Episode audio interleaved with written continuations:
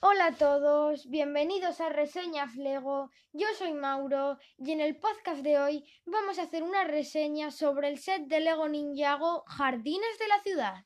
¡Comenzamos!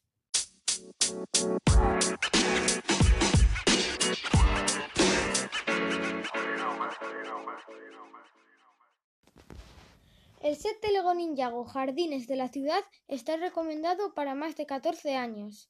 Consta con un total de 19 minifiguras. Tiene 5.685 piezas y el número del set es el 71.741.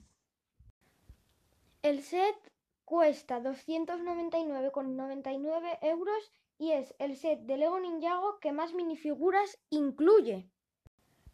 El set cuenta con tres plantas. En ellas encontrarás la zona ninja, donde podrás dominar el arte del spin jitsu y defender a la ciudad. El Museo de Historia de Ninjago. Allí rememorarás las leyendas a través de las vitrinas y de los retratos. La heladería. Saborea un helado y relájate en el planeta de hielo. La casa de los fideos de Chen. Disfruta de los mejores fideos de Ninjago. El apartamento para fans de Ninjago. Allí rendirás homenaje a los sets del pasado y descubrirás los que están por llegar. En el set podrás encontrarte con muchos héroes, con muchos villanos y sobre todo con muchas leyendas.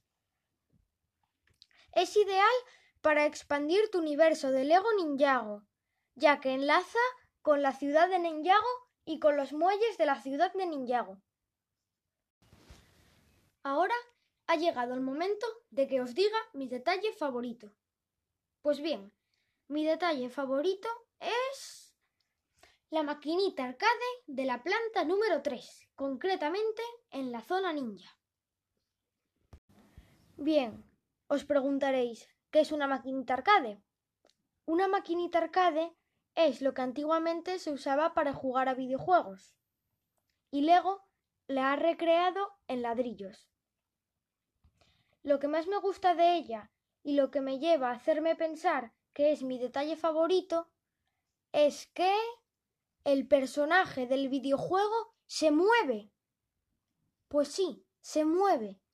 Y eso es gracias a que tirando de una palanca que incluye, se puede mover, salta y derriba al monstruo.